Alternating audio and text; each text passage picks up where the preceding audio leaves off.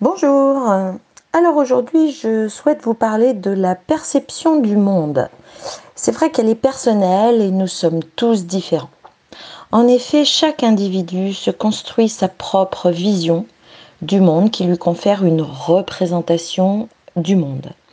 Donc il n'existe pas de carte unique. D'où, à l'instar d'Alfred Korzybski, qui est le fondateur de la sémantique générale, à qui nous empruntons facilement la phrase La carte n'est pas le territoire, qui est également un présupposé en PNL. PNL étant la programmation neuro-linguistique, qui est un courant très utilisé en développement personnel. Donc la carte n'est pas le territoire, effectivement, eh bien cela veut dire qu'il n'existe pas de carte unique du monde. Chacun euh, se construit sa personnalité en fonction euh, de son éducation, alors d'abord parentale, puis scolaire, euh, des valeurs que vous transmettent vos proches, vos parents en premier, des croyances que vous développez euh, dans le monde qui vous entoure, hein, euh, puisque vous êtes habité par votre inné, par votre génétique innée, mais également par votre acquis, vos expériences de vie, et également l'environnement dans lequel euh, vous évoluez.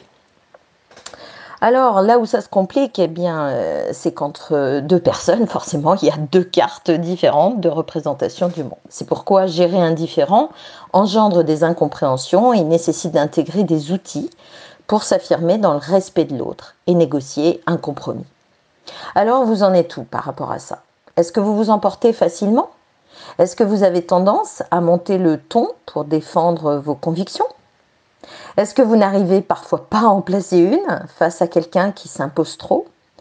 Tant d'exemples en fait. Hein. Alors ça tombe bien parce que c'est justement euh, le thème d'une formation en ligne que j'ai mise euh, depuis le mois de juin que vous retrouverez sur la plateforme. Je vous envoie le lien juste après où je vous bah, partage, enfin, je, partage avec vous des clés pratiques pour muscler votre confiance en vous et vous affirmer en toute situation. Premier prérequis, eh bien, la communication gagnant-gagnant. Je vous en ai déjà parlé depuis le début de la semaine.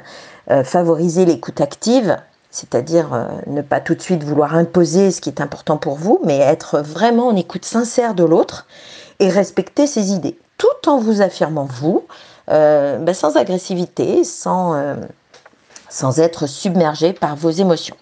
Donc toujours, toujours privilégier cette posture OK plus, OK plus. Deuxième prérequis, c'est de négocier un compromis gagnant-gagnant.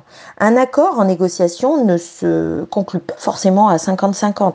C'est pas parce que je vais lâcher 50% que l'autre va lâcher 50% qu'on va arriver à une négociation équilibrée. Une négociation équilibrée peut très bien se conclure à 70-30. C'est ce qu'on appelle par définition un compromis gagnant-gagnant. Et tout ceci n'est possible que par rapport au point 3, qui est l'intérêt de fonctionner ensemble. Hein, forcément, si vous euh, êtes vraiment incompatible avec quelqu'un et que vous n'avez pas l'obligation de relationner avec lui, vous pouvez tout à fait euh, euh, rompre la relation ou bien ne pas vous obliger à, négocier sans arrêt un compromis gagnant-gagnant. C'est aussi l'assertivité, c'est aussi poser des limites. Hein, j'aurai l'occasion de vous en reparler. Voilà, donc vous pouvez vous inscrire sur la plateforme de formation school.by- enfin, sensory.com, pardon.